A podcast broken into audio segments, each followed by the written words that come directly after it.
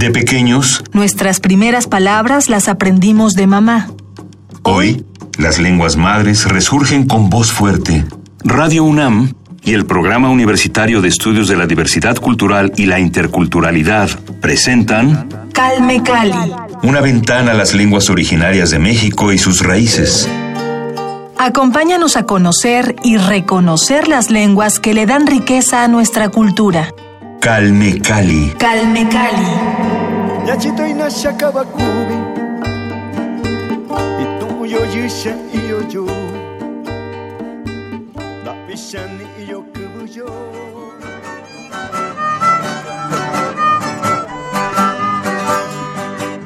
Las lenguas o variedades del MEPA se hablan principalmente en el estado de Guerrero.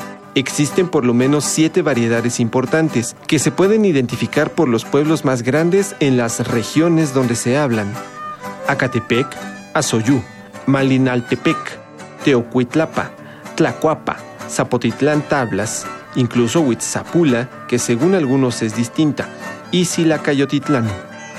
La lengua mepa o idioma tlapaneco pertenece al tronco otomangue y se caracteriza por ser tonal, es decir, el tono con que se pronuncia una palabra es de total importancia, ya que al cambiarlo puede cambiar también el significado de la palabra y dar a la oración un sentido completamente distinto. Los tonos pueden ser la única indicación de distinciones gramaticales como la primera y la tercera persona. Una variante de mepa puede tener una secuencia de hasta cuatro tonos en la misma sílaba. El término mepa, que los hablantes usan para su propio idioma, es preferido sobre el de tlapaneco, de origen náhuatl, pues hay quienes piensan que ha sido utilizado de manera despectiva.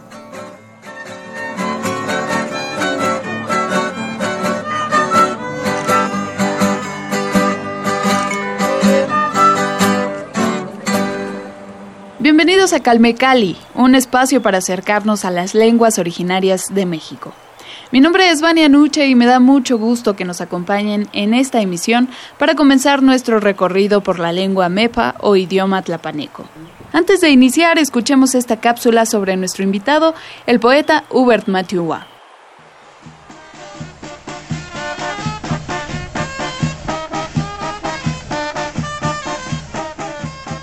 Uber Matiuá pertenece a la cultura mepa, asentada en la región de la montaña de Guerrero. Estudió la licenciatura en Filosofía y Letras en la Universidad Autónoma de Guerrero, creación literaria en la Universidad Autónoma de la Ciudad de México y la maestría en estudios latinoamericanos en la UNAM. En 2008 obtuvo el segundo lugar en el concurso literario y de investigación Juan de la Cabada, en la categoría de poesía en Chilpancingo Guerrero, y el siguiente año quedó en tercer lugar. En 2015 obtuvo el estímulo a la creación y al desarrollo artístico de Guerrero y escribió el poemario Mañuhuín, Cordel Torcido. Fue merecedor del primer premio en lenguas originarias en Sontle en 2016.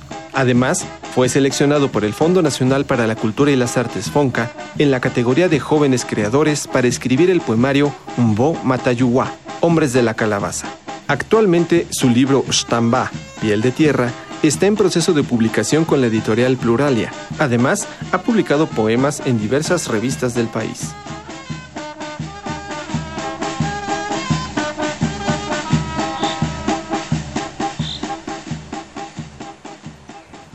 Hubert, bienvenido, gracias por acompañarnos. Cuéntanos, por favor, cuál es el origen de la lengua mepa. Sabemos que las variedades del MEPA se encuentran principalmente en el estado de Guerrero, pero ¿los encontramos en otras entidades? Muchas gracias. Este, efectivamente, mi nombre es Uber Matiuba, yo soy del estado de Guerrero. La lengua MEPA se habla en la montaña, ¿no? es el único lugar donde se habla la lengua. Entonces, este, la lengua MEPA en el estado de Guerrero se supone que es la lengua que este, más antigua, la cultura más antigua del, del estado. No hay como antecedentes para decir si llegaron o no. Más bien la lengua mepa pertenece al tronco otomangue. Entonces el tronco otomangue pertenece a un grupo de lenguas, entre ellos el ñusabi, el zapoteco, que se, hablaba más o menos en el centro de, México. Y la lengua mepa es una lengua que tiene también una variante en Nicaragua. Entonces tenemos registrado más o menos en los años, hace como 800 o entre 900 años, que un grupo de MEPAS emigraron toda la costa y llegaron hasta Nicaragua, donde actualmente se conocen como sutiabas. Y de esos llegaron otro grupo hasta Costa Rica, que se conocen ahorita ya esa cultura ya está extinta, pero se conocieron como sectebas, ¿no? ¿Qué significa MEPA? Bueno, este cada pueblo fue nombrado de, manera de, acuerdo a su hacer, de acuerdo a lo que hacían o el trabajo o su entidad, entonces así fueron nombrados. Entonces aquí hay un dato curioso que la lengua mepa siempre se le conoció como tlapanecos, ¿no? O yopes en la historia. Tlapanecos es de la raíz náhuatl. Que, que significa los de espalda sucia o los de la cara sucia, ¿no? Y esto con el tiempo fue evolucionando para ser un término despectivo, entonces los pueblos MEPA este, decidieron reivindicarse como MEPA, ¿no? Eso lo empezaron a hacer los maestros bilingües de la lengua, ¿no? Y el término yope, el término yope también es un término náhuatl, ¿no? Que hacía referencia a dos cacicastros importantísimos en la cultura MEPA, uno que sería Yopichingo y otro que es Tlapa, ¿no? Y ambos este, culturas tenían como característico la parte de, de pintarse la cara, ¿no? Entonces se pintaban los códices, como el códice Tudela, aparecen códices donde se pintaban la cara. Entonces este era como un rasgo característico, por eso fueron nombrados de, de, esta manera desde afuera. Y la raíz de la palabra mepa viene de misba o pa, que es como el que está sucio de la cara, ¿no? el que te tiene pintado la cara. ¿no?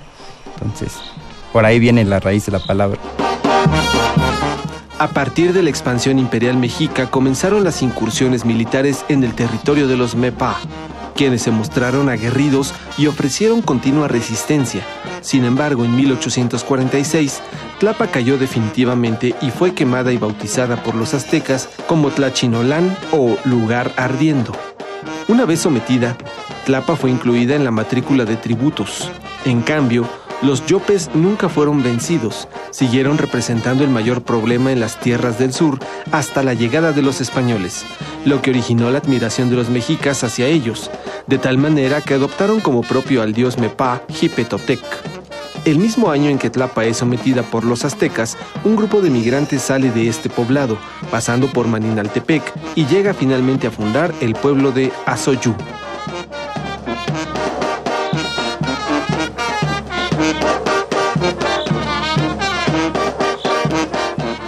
¿Ya no conservan esa tradición original de pintarse la cara?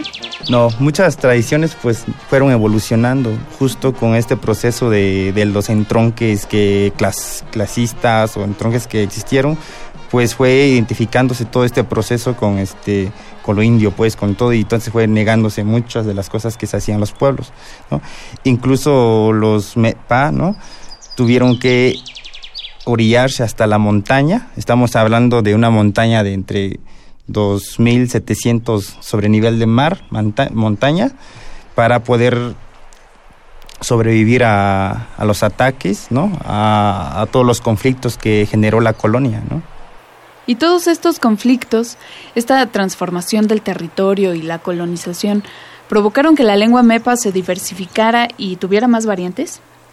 Sí, sí, eso este, generó, ¿no?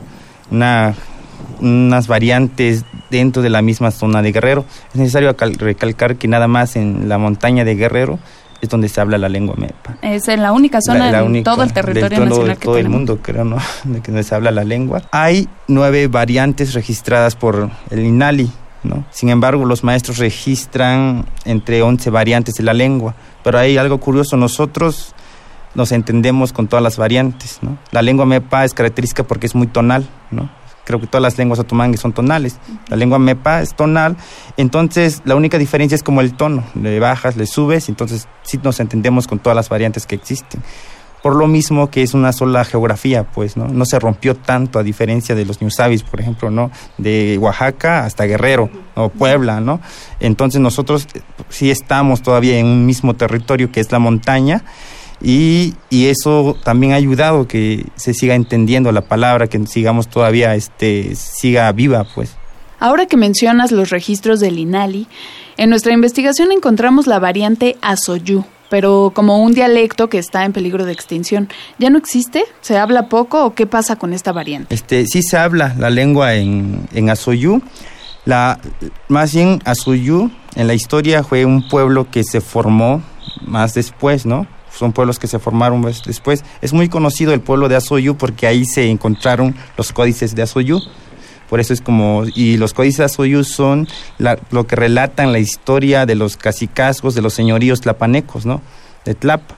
Pero sin embargo, hay que ver un ojo crítico que los códices, que sea igual que muchos de los códices, fueron códices, títulos de propiedad, ¿no? Que tuvieron que demostrar este, caciques para, para reclamar tierras, ¿no? Entonces fue así que se reescribió o mandaron a escribir una historia a conveniencia para refundar la, la entidad de los pueblos, como ese es como el, la entidad de nosotros, la refundaron a través del pensamiento náhuatl, ¿no? y a través de los mitos náhuatl. Y entonces esto tiene mucho que ver con este, la relación de los códices y cómo es que los códices aparecen en Suyú. Y Azuyú es un pueblo bastante importante, ¿sí? Incluso todos los pueblos, no nada más Azoyú, cerca de Chilpancingo, cerca de la costa, todo eso pertenecía a los pueblos Mepa antiguamente, ¿no? Toda esa zona, porque la idea de Estado apenas surge, ¿no? Entonces, antes el territorio era mucho más amplio y en, la, en el caso de Azuyú, la lengua se está perdiendo justo por el contacto con las culturas, otras culturas, pues, ¿no? Entonces, pero sí lo siguen hablando los adultos, ¿no? O sea, eh, o sea, podremos decir que la población infantil carece del conocimiento lingüístico del azoyú, pero entonces, ¿se está haciendo algo para rescatarla? la población infantil. Entonces, y para eso la, la gente allá ha creado algo que se llama el fuego de la lengua. Entonces, el fuego de la lengua se creó justo para todos los pueblos que están perdiendo la lengua. Entonces, año con año, los principales llevan el fuego al pueblo donde se está perdiendo la lengua. Entonces, ellos tienen que preservar ese fuego de la lengua tienen el trabajo de revitalizar su lengua, ¿no? Esa es la responsabilidad cuando asumes el fuego de la lengua. Y después ese fuego va a ir a otro pueblo, ¿no? En los pueblos justo, en los pueblos frontera, justo que tienen más este relación con otras culturas, es donde este fuego está como yendo, pues, ¿no? Es más bien el, fuego, pues, una cuestión simbólica también, pues, para, para los pueblos de allá. Ese es el compromiso que se hace para con los jóvenes, ¿no? Los niños.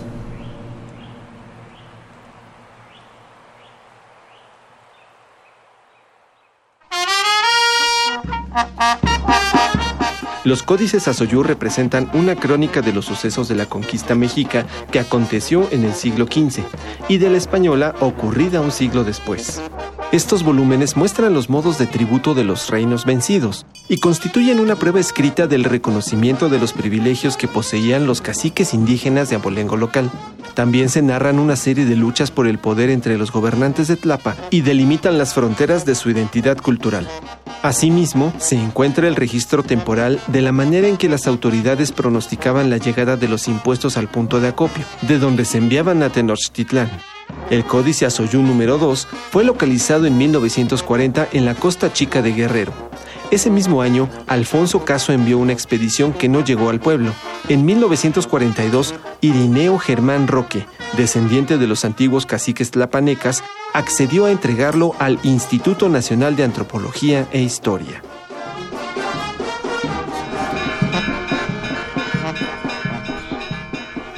Hubert, ¿podrías platicarnos cuáles son las tradiciones más representativas de la cultura mepa? Hay este, una danza que se llama Shtaratza, ¿no? Shtaratza, la traducción literal de Shtaratza es como piel, ¿no? Shta, es piel, Ratza es como piel pelada, ¿no? Entonces, es una danza que aparece mucho atrás, que hace referencia a la danza que se hacía a Shipitote, ¿no? A Shipitote. Entonces, esa danza es como la danza de, del, este, de la regeneración, pues, de, la vida, ¿no? De, la piel como tal. Si hay chance, eh, platico rápidamente qué significa para nosotros la piel, ¿no? Pues, por ejemplo, nada más para desglosar un poco la raíz de la, de la piel, le digo yo, está es piel, ¿no? ya es este corteza de árbol, shti es ropa, ¿no? Este, stilla es panal, ¿no? Shtatsu es cobija. Entonces, ¿cuál es lo característico de todo esto, ¿no? De la piel. ¿Qué es lo que lo une? ¿Qué es lo que une todos estos conceptos? Entonces, lo que une todos estos conceptos es la relación de que la piel, ¿no? Es lo que cuida o lo que protege a algo, ¿no? Y entonces para nosotros la relación de la piel es fundamental para entender la vida, ¿no? La piel como el concepto de la piel. Y esto tiene que ver con la palabra de cómo nosotros nos referimos a una ceremonia que se llama Shtamba, ¿no? Shtamba es como aquella ceremonia que se hace el niño cuando nace, ¿no? Para que se ayude con otro hermano, ¿no? Eh, hermano animal en el mundo, ¿no? Entonces tú entiendes la relación de que tú naces en el mundo, no naces solo, entonces tú eres como la piel, ¿no? del mundo. Entonces tienes que asumir la responsabilidad de cuidar el mundo, ¿no? Y entonces piel para nosotros es una cosa bastante fundamental para entender nuestra, nuestra filosofía, bastante fundamental. Y entonces esto deriva a la danza que te decía yo, de Shtaratza, ¿no? Shtaratza es una danza antigua, aunque la cuestión de la antropología la ha transformado bastante, le ha metido cosas de conquistas y otras cosas, pero viéndose más allá de esta danza, pues da mucho que decir de la entidad del pueblo Mepa. Obviamente la danza tiene lugar gracias a la música. Entonces, platícanos cómo es la música de la cultura Mepa. Hay una música que yo este, me gusta mucho, que creo es como una música de cuna para los niños Mepa, que es de un colibrí, ¿no? Dice así, algo así. Nakarisman darindiyo, nakambrakan darindiyo, tsutsumasha, punanigu matamepa. Esta canción está diciendo que él es un colibrí que va arriba y no vio nada, va abajo, no vio nada, va a todos los lados del mundo y no vio nada, pero que siempre se encuentra a sí mismo y le gusta mucho hablar la lengua mepa.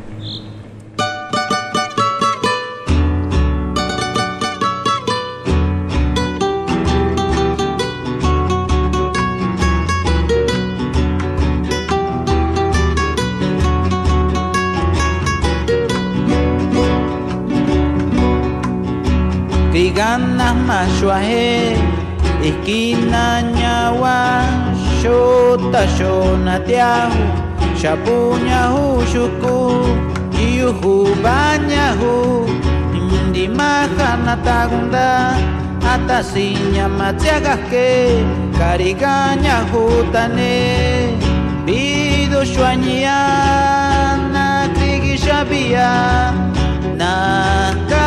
kamichana tambilla suañiu na kamichana tambilla suañiu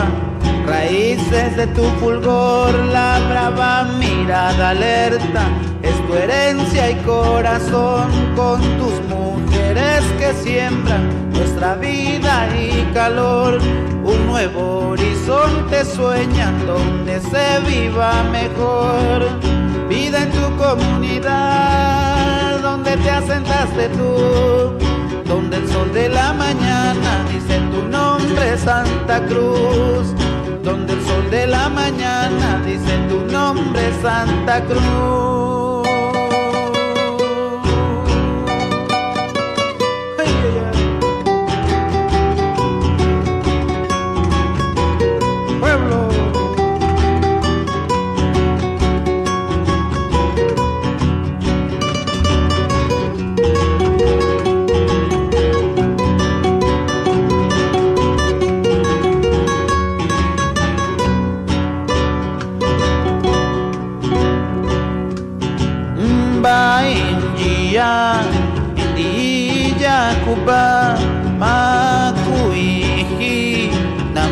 Namanya ukima nakaimbayara chwañiumitsa china tambilla machiyagane vida en tu comunidad, donde te asentaste tú, donde el sol de la mañana dice tu nombre Santa Cruz, donde el sol de la mañana dice tu nombre.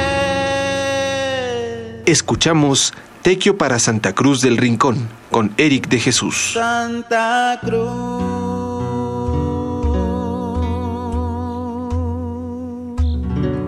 Así es, pues.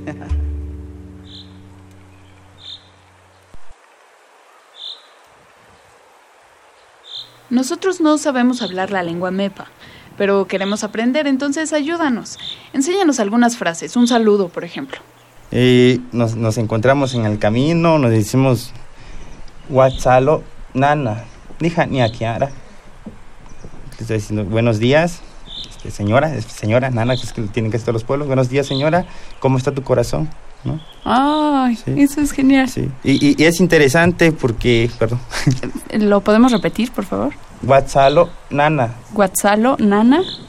Dija ni Akiara. ¿Cómo? Guatzalo Guatzalo, Nana. Nana, Dija ni Akiara. Dij- Dija ni a Dija Kiara. ni, Dija ni a Kiara. dija ni Dija ni Akia, aquí. Akia, A Kiara. ra. Ah, ah, sí, Sí me salió. sí. Eso es si nos encontramos, si vamos caminando y nos encontramos en el camino. Pero si, por ejemplo, tú ya estás en un lugar específico y yo llego, ¿cómo te saludo? ¿Cómo me refiero a ti? Este, ¿te conozco ya o no te conozco? Ah, eso es interesante. Pues en los dos casos, por ejemplo, si ya nos conocemos, ¿cómo nos saludamos? Si ya nos conocemos, te digo, de tan era yo, ¿Y significa? ¿qué haces, hermano? Ah, ¿No? ok. De tan era yo. ¿Y la expresión siempre es la misma o cambia dependiendo de la confianza que hay entre los hablantes? Si lo Digamos. conoces y es de tu lengua, le Ujú. dices, de tan era yo, ¿no? De tan era yo. Y este, y obviamente si es este otra lengua, tienes que referirte a la lengua franca, ¿no? Si no hablas el tunzabi, por ejemplo, tienes que decir en español, ¿no? Ah, ok, Sí, pero no, en, MEPA. En. MEPA, Que los este- dos, los dos hablamos MEPA, Ah, pero ajá, entonces sí le dices, de tan era yo, ¿no? a todos. Ajá. A todos, ¿no? De esta manera yo. O, o si es MEPA de otro lugar, de otro municipio, otro, otra variante, le preguntas este, primero su nombre, ¿no? ¿En qué pueblo viene? ¿no? Le preguntas, este, le saludas, Watsalo, ¿no? Es buenos días, Nasho Yara, ¿qué pueblo vienes, no? ¿Tú qué pueblo vienes? Ya te dicen, Nikuna Kalo yo vengo de Acatepec.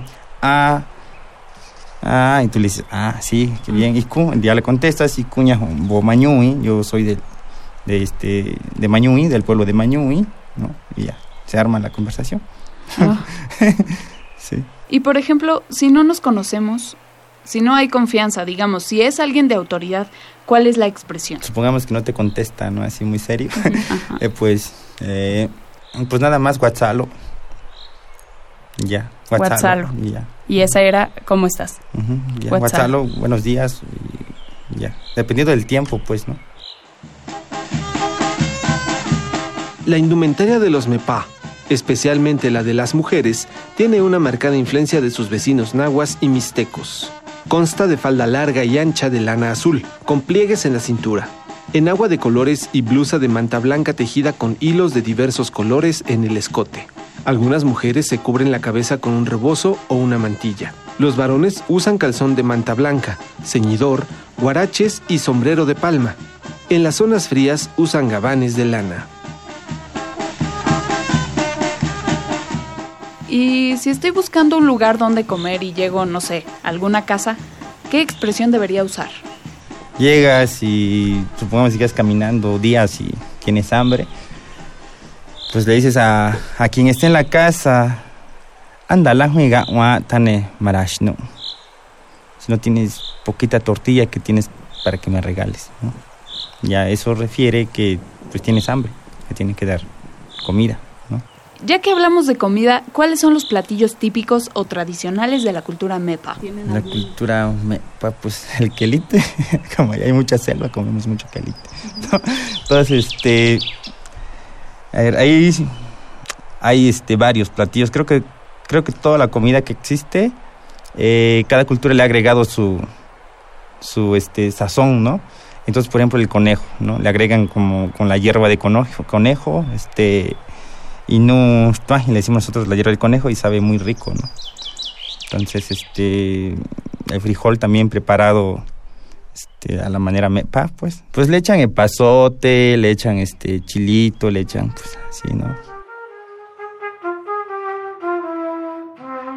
Aunque los tlapanecas se alimentan principalmente de tortillas de maíz, frijoles, calabazas y chiles, en la gastronomía tradicional tlapaneca podemos encontrar los atoles joco, el de tejocote y el de garbanzo. El gilote o maíz tierno, los tamales nejos, que se acompañan por lo general con mole verde, el pipián de hongos, la sopa de alaches y el chilate, una bebida preparada con chile, maíz tostado y cacao, a la que se le suele añadir anís, pimienta, jengibre y canela. En las zonas más bajas, el plátano también es un alimento importante, así como la jamaica, que se usa sobre todo para prepararla como bebida.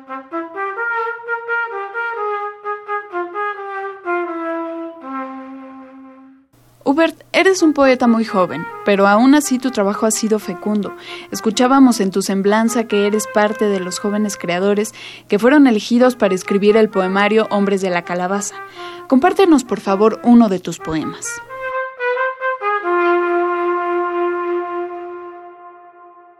para recordar a Mauricio Ortega Valerio, desaparecido el 26 de septiembre, es un hermano mepa, ¿no? Entonces dice así.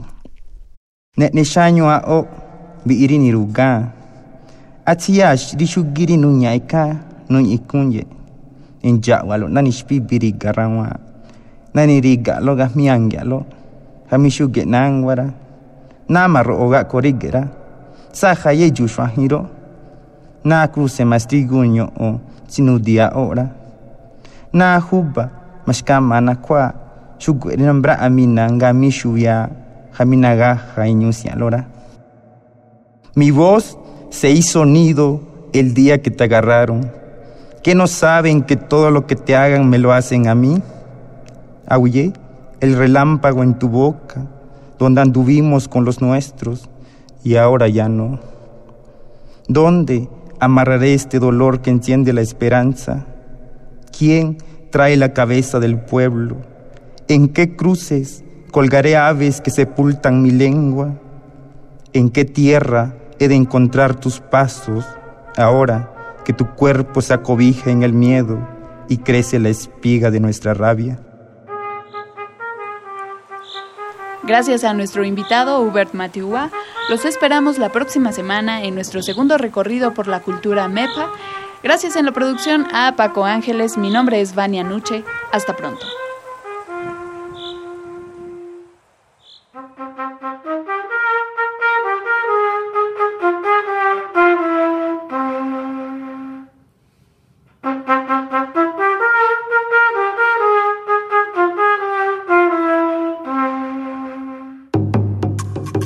Radio UNAM presentó Calme Cali. Una ventana para conocer y reconocer las lenguas que le dan riqueza a nuestra cultura. Los invitamos a aprender un poco más de las lenguas madres de México en nuestra próxima emisión.